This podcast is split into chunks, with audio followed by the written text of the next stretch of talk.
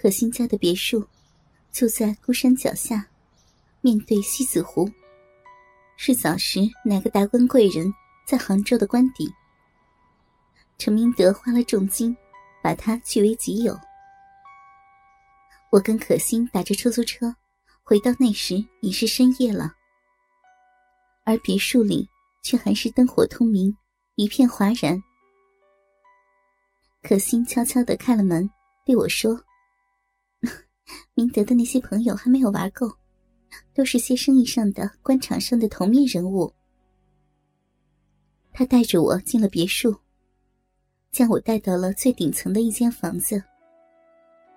房间是整套连在一起的，很宽敞，装饰的美轮美奂、富丽堂皇，有独立的卫生间和起居室。我的旅行箱就放在里面的卧室里。都累了，就别去找虎了，早点休息吧啊！可心刚一走，我就连忙把身上的衣服包了下来，向地上一抛，人也就膝盖一软，在床上躺下了，脸上一阵一阵的发热。这讨厌、痛苦的性欲。自从按摩间里出来，这恼人的欲求就一直缠绕着我。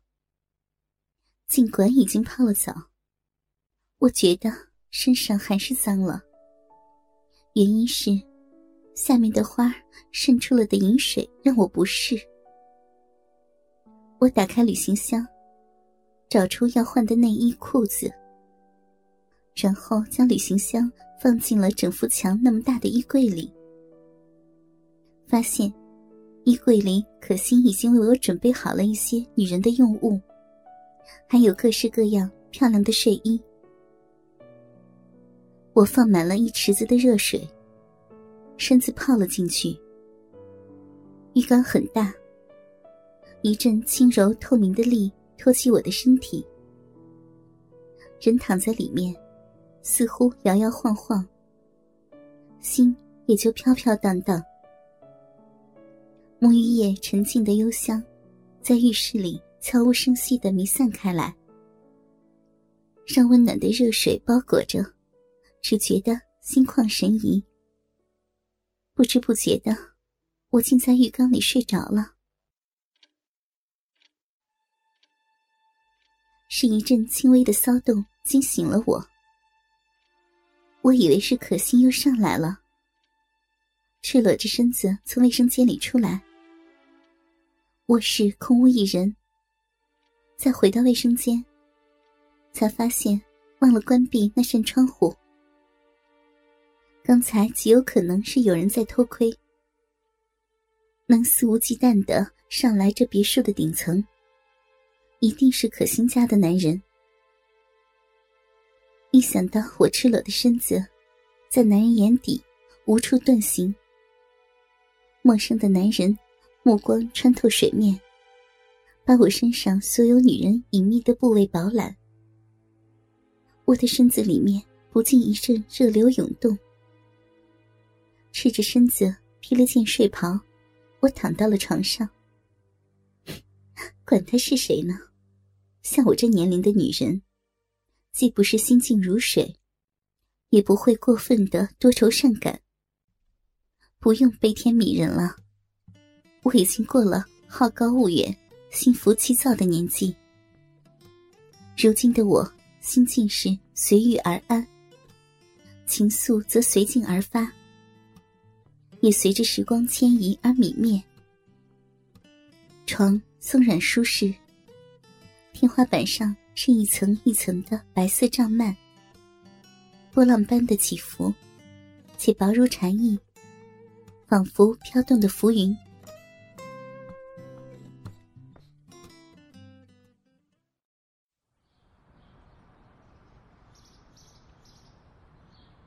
醒过来的时候已经中午。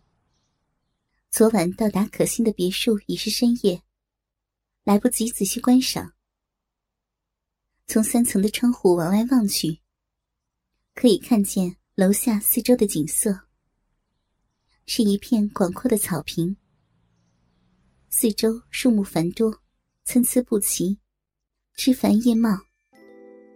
旁边有一个不大标准的游泳池，树木倒映在清澈的水里，一阵阵微风掠过水面上，掀起层层涟漪。微风吹来，令人心旷神怡。这时，外间有一阵响动，却是可心的儿子程阳进来。小妹阿姨，我妈让我看你起床了没有。那时，我身上的睡袍轻薄，又是迎着阳光，伫立在窗户跟前。假如他的视力正常的话。足能透过那织物，把我身上的曲曲折折、起起伏伏饱览一番。我双手捂在小腹那儿，跟你妈说，我这就下楼。为了验证昨夜是不是他在卫生间的窗台上偷窥了我，我进卫生间时故意的问他：“小杨，你们家的卫生间怎么留着这么大的窗啊？”哦。这房子不能随意改动的，以前的设计就这样。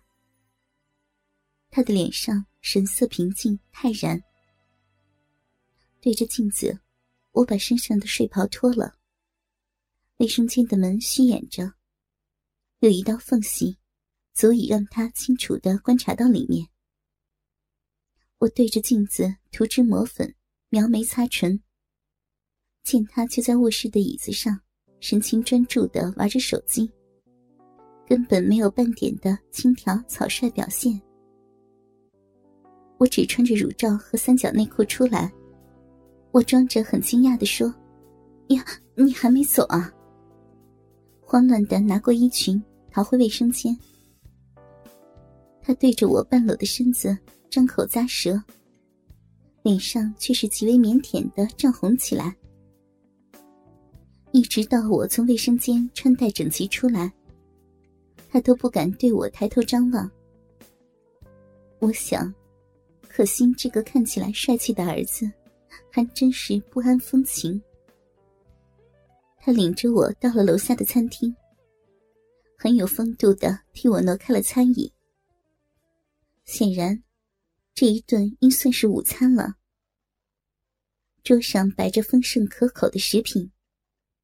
细瓷的小碗与调羹在我们的手里发出一些碰撞，又悠扬又热闹。